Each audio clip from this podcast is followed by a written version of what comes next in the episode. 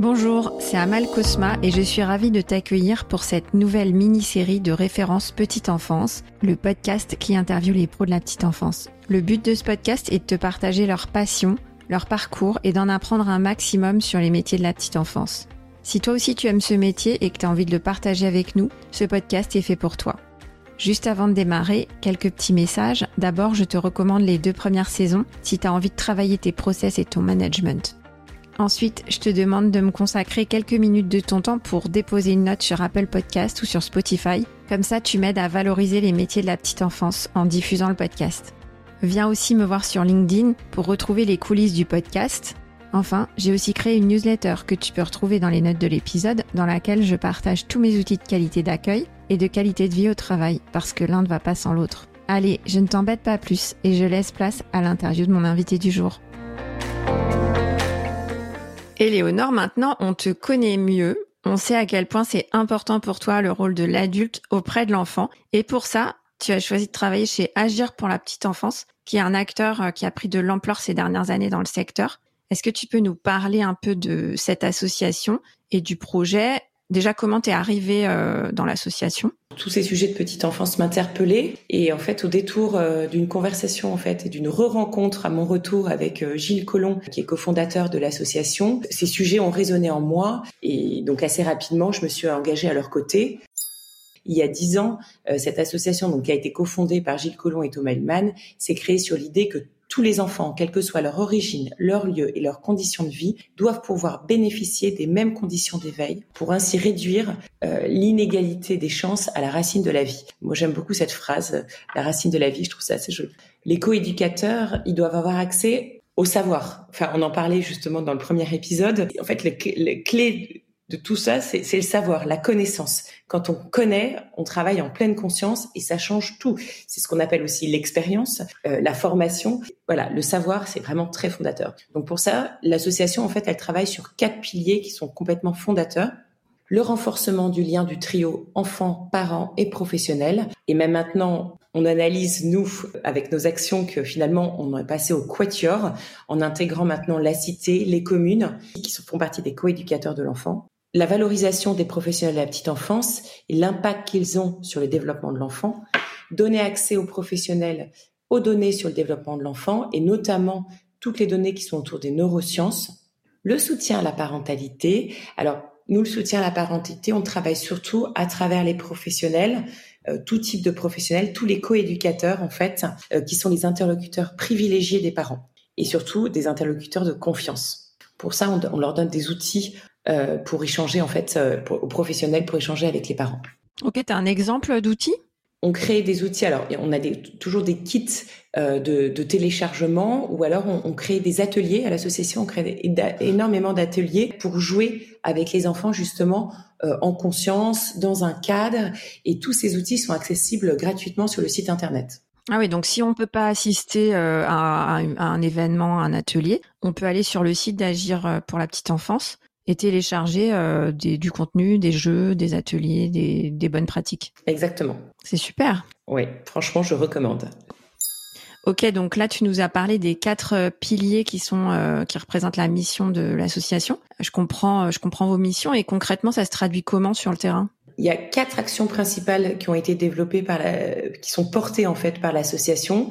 Ce sont des actions qui sont à forte valeur pédagogique, qui sont assez mobilisatrices sur le terrain et toujours respectueuses du travail des pros et éthiques. Euh, le plus grand rassemblement et le plus l'action, on va dire le dispositif qui nous prend le plus de temps à l'association, c'est la Semaine nationale de la petite enfance, qui met un grand coup de projecteur sur la petite enfance, qui fait rayonner dans toute la France la petite enfance. Les Giraffe Awards donc là, c'est notre événement un peu plus institutionnel qui a pour objectif de valoriser véritablement le les, professionnels pendant un grand moment d'émotion au ministère avec des remises de trophées. C'est en fait un vrai cérémonial pour mettre à l'honneur les professionnels. Euh, ensuite, on édite à l'association un guide pédagogique qui est écrit, qui est imprimé, mais qu'on peut aussi télécharger sur notre site internet, qui, euh, qui est en fait euh, écrit par des journalistes euh, des pédagogues pour les professionnels et les parents. Et chaque édition, euh, comme je le disais, est en accès libre sur le site. On crée des opérations solidaires, on envoie du matériel pédagogique, principalement des livres aussi à des populations plus fragiles comme les hôpitaux, les associations, les PMI, les centres sociaux. Alors dès que dès qu'on dès qu'on peut trouver de la matière, on y va, on envoie et on fournit. Et ensuite, l'association porte une approche pédagogique qui est, qui est nommée éclat, éveil culturel et lien artistique. On est accompagné par un comité d'éthique et pédagogique que l'on appelle les passages, qui est composé d'une trentaine de personnes et qui applique en fait les orientations stratégiques qui sont données par l'État et notamment sur l'éveil culturel et artistique et le développement de l'enfant. D'accord. Donc Éclat, c'est un dispositif euh, que vous que vous déployez, c'est des, des installations, des événements? Voilà, c'est déployé sous forme d'installation quand même beaucoup, ce sont les communes en fait qui nous appellent et qui nous demandent euh, de créer ces installations pour des euh, fêtes de la petite enfance par exemple, et ensuite des formations pour les professionnels.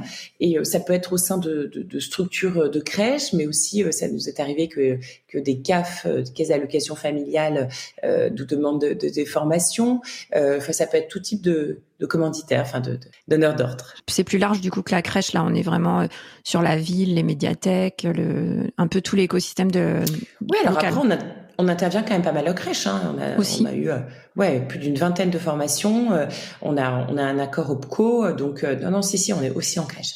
Et on peut, on peut voir ça sur le, le site de l'association si, si les auditeurs ont envie de voir ce que c'est. Éclat. Il y a des photos, je crois, avec on voit les enfants en train de, de circuler, d'interagir sur les dispositifs. Ouais. C'est effectivement une formation hyper pratique. C'est aussi pour travailler la cohésion d'équipe dans la crèche, euh, que ce soit d'ailleurs au niveau de la commune ou la crèche. Euh, souvent, les objectifs de ces formations, c'est euh, donner confiance et euh, créer de la cohésion d'équipe. Ok, je mettrai le lien de, du site sur le sur les notes de l'épisode. Donc, si j'ai bien compris, vos actions, euh, la, celle qu'on connaît le plus, c'est la semaine nationale de la petite enfance. Et ça, c'est vrai qu'on on voit beaucoup, beaucoup de posts, notamment sur euh, LinkedIn, avec tous les pros qui, qui parlent de cette semaine nationale et qui, qui mettent des photos de leur réalisation. Après, il y a les Giraffe Awards, ça j'ai souvent assisté, où on a, on est un peu, on a un peu l'impression d'être à la remise des Oscars euh, au Festival de Cannes. Enfin voilà, c'est mmh. vraiment le l'événement euh, sympa pour euh, mettre les, les pros à l'honneur. Ensuite, vous avez euh, des guides pédagogiques écrits des opérations solidaires et votre, dispositif, votre prestation éclat euh, d'éveil culturel et, et, artistique. Et si on résume, c'est quoi l'idée? Alors nous, du coup, on cherche vraiment à fédérer un écosystème de la petite enfance qui est extrêmement varié, qui est composé en gros de l'accueil individuel et collectif, des lieux d'accueil sociaux, euh, des communes. Euh, en général, on est en lien avec les services petite enfance, les lieux culturels et créatifs, mais aussi de plus en plus d'indépendants, d'associations de quartier, de maisons de la parentalité. Encore une fois, l'écosystème, il est ultra varié. On cherche à, à toucher en fait des pros de manière à ce que tous les enfants et tous les parents puissent avoir accès à nos actions. Et ça, c'est c'est un sacré travail. Donc au quotidien, ça se traduit par euh, l'animation d'une communauté, en fait, qui sont majoritairement, c'est vrai que les professionnels qui nous suivent sont souvent des, des, des professionnels très qualifiés, euh, et donc on peut dire qu'on est organisé comme un mouvement qui fédère beaucoup de professionnels qui sont impliqués et engagés pour la cause. La cause, c'est vraiment le développement de l'enfant et son éveil. Euh, c'est une communauté qui grandit énormément. Elle a presque, ouais, je pense qu'en deux ans, je vais dire qu'elle a doublé. Et on la souhaite très dynamique, proactive. Euh, c'est pour ça que nous, on est de plus en plus dynamique sur les réseaux, dans les échanges, on nous écrit de plus en plus. Et là, par exemple, à l'association, on a ressenti le besoin d'avoir une community manager. En fait, community manager, c'est la personne euh, qui est derrière les réseaux sociaux. Et donc, c'est une EJE, une éducatrice de jeunes enfants, qui est une ex-girafe d'or et, euh, et, donc qui est hyper impliquée et qui répond et qui crée des contenus, qui euh, crée un échange entre pairs qui, qui est hyper satisfaisant. D'accord. Donc euh, on voit on voit l'importance de la pédagogie pour vous puisque même votre community manager est un pro de la petite enfance. Ce que tu dis c'est ça correspond aussi à une autre interview que j'ai fait avec Elisabeth Laitier. Elisabeth Laitier a parlé justement de cette euh, cet aspect hétéroclite du secteur. Elle dit comme toi qu'à la fois c'est enrichissant mais euh, c'est aussi une source de complexité et euh, du coup ça prend tout son sens quand tu dis que vous essayez de fédérer euh, la communauté au sein au sein de d'agir euh, et on voit bien que, que, vous rassemblez de plus en plus de pros de la petite enfance. Ça, on le voit euh, notamment sur les réseaux sociaux. Et toi, du coup, ton rôle au quotidien, Donc moi, mon rôle euh, sur le papier, c'était directrice des opérations et de la communication. Et euh, mon job, il est euh, hyper varié et aucun jour ne se ressemble, je peux te le mmh. dire. ma mission, en fait, elle est de rendre nos actions clairement identifiées et, et faire grandir le projet dans sa globalité, de fédérer, de mobiliser, se recentrer en se disant est-ce que ça pour cette action, on est légitime? Est-ce que là, on est vraiment dans notre rôle? Est-ce qu'on on, mobilise vraiment autour des bonnes pratiques? Je, je, mets mon expérience d'ex-businesswoman au service du monde associatif. Euh... C'est un monde. Moi, j'ai été présidente d'association pendant 9 ans, donc euh, aussi dans le secteur de la petite enfance. Et c'est vrai que c'est un secteur, on se rend pas toujours compte de l'extérieur, mais assez complexe parce qu'il faut euh, concilier les enjeux financiers parce que, ben, comme tout le monde, l'association elle a des besoins financiers et le côté non lucratif. Tout à fait. Et d'ailleurs, je, je, dis businesswoman, mais j'aime pas du tout ce mot. Pour moi, il n'y a pas d'opposition véritable entre le monde de l'entreprise et le monde associatif, en l'occurrence. Les deux entités ont besoin de faire grandir leur projet, de faire grandir leur mission, de se structurer, d'être organisées. Et in fine, la seule différence qu'on peut voir entre les deux, c'est finalement la mission d'intérêt général, qui est très porteuse, et peut-être aussi d'avoir un but non lucratif. Mais ça, c'est, finalement un faux sujet parce que on a toujours besoin d'argent pour faire grandir les projets. Oui, pour payer aussi les, acteurs, les, les, salariés, les intervenants de, de l'association. Donc, ce que tu dis, c'est que les besoins de l'association sont aussi exigeants que les besoins d'une entreprise classique. Et surtout, la manière dont nous sommes financés, souvent, nous demande d'être beaucoup plus exigeants euh, sur nos résultats parce que on doit rendre des comptes et notamment sur l'impact social, ce qui me paraît totalement légitime, ce qui n'est pas vrai quand on va acheter un produit dans une boutique. Euh, si on n'est pas content en disant c'est pas la qualité que j'attendais, je peux vous dire qu'on va pas forcément vous échanger votre produit. C'est clair. Alors que nous derrière, on n'aura pas plus de financement. Écoute, je pense que là, on a une vision plus claire de votre association.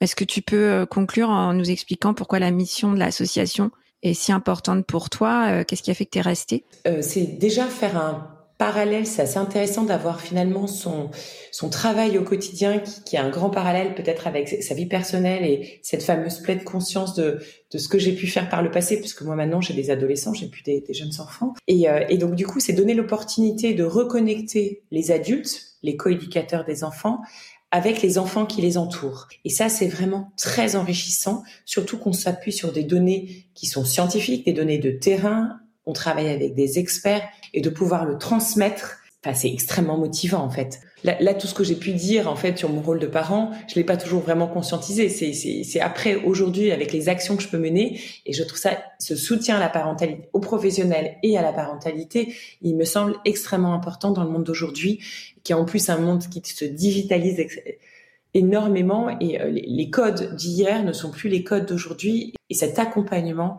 il est vraiment essentiel. On, apporte en fait cette possibilité cette transmission cet accompagnement et euh, pour se sentir en fait en sécurité en tant qu'adulte et du coup pour se rendre plus disponible pour l'enfant. Et on permet du coup à l'adulte euh, de se poser dans un cadre où l'enfant il peut s'épanouir il peut interagir avec lui parfois sans se parler sans agir par le regard. Et donc, quand on applique en fait euh, ces, données, ces, cet accompagnement, l'adulte se sent bien, l'enfant est bien, et en fait, quand tout le monde se sent bien, on, on accède au bien-être de tout le monde et au bon éveil de l'enfant. Au lien simplifié plus plus facile, ouais. En fait, ça fait écho à ce que tu disais dans le premier épisode, où toi, en tant que parent, avec ton mari, vous aviez envie d'être euh, disponible et en pleine conscience euh, quand vous étiez avec vos enfants, et vous avez essayé de comprendre comment on pouvait créer les conditions pour ça. Et si on résume, on peut dire que pour être serein, pour avoir un comportement juste auprès de l'enfant, l'adulte, il a aussi besoin de se sentir en sécurité. Et pour ça, on fait appel au cadre en posant des dispositifs.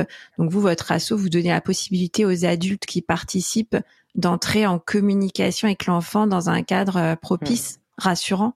Pour euh, une anecdote là-dessus, justement, que j'ai moi de, de, de premier et le meilleur, je pense, conseil que j'ai eu quand j'ai eu euh, mes jumelles, euh, j'étais extrêmement fatiguée. Donc euh, ma famille et mes amis avaient constitué une cagnotte pour nous offrir une aide la nuit. Parce qu'en plus, mon mari voyageait beaucoup, donc il n'a pas été là pendant un mois quand mes jumelles avaient un mois et demi.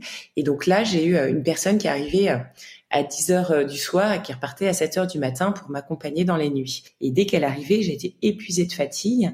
Et, et ça, son, son, conseil qui a été vraiment super, ça a été de me dire, vous savez, quand les parents sont bien, les enfants sont bien. Donc prenez soin de vous et tout ira bien derrière. Et, euh, ça, ce conseil, il a été génial parce que c'est là où je me suis autorisée finalement à faire un peu plus garder mes enfants, à, à pouvoir me dire que moi aussi j'ai le droit en fait d'avoir mes moments à moi et qu'il faut juste bien s'organiser. Et cette personne qui était justement garde de nuit, qui était plutôt là finalement pour faire en sorte de faire le relais euh, la nuit pour nourrir les filles et que je puisse un peu dormir, sa meilleure valeur a été les conseils qu'elle m'a donnés. Quand, elle arrivait à 10 heures du soir, j'étais censée aller me coucher et je ne me couchais pas. On discutait entre une demi-heure et une heure. Elle me disait, mais allez vous coucher, allez vous reposer. Je dis, mais non, mais ces échanges que j'ai avec vous, ils sont tellement bénéfiques pour moi que, je les garde et que c'est aussi bien que, le fait d'aller me reposer. Ouais, se ressourcer, c'est euh, aussi ça. Écoute, super, c'est une c'est un beau témoignage. Ce que je te propose maintenant, c'est d'entrer le détail d'un de vos dispositifs phares dans notre prochain épisode. Allez, c'est parti, on y va.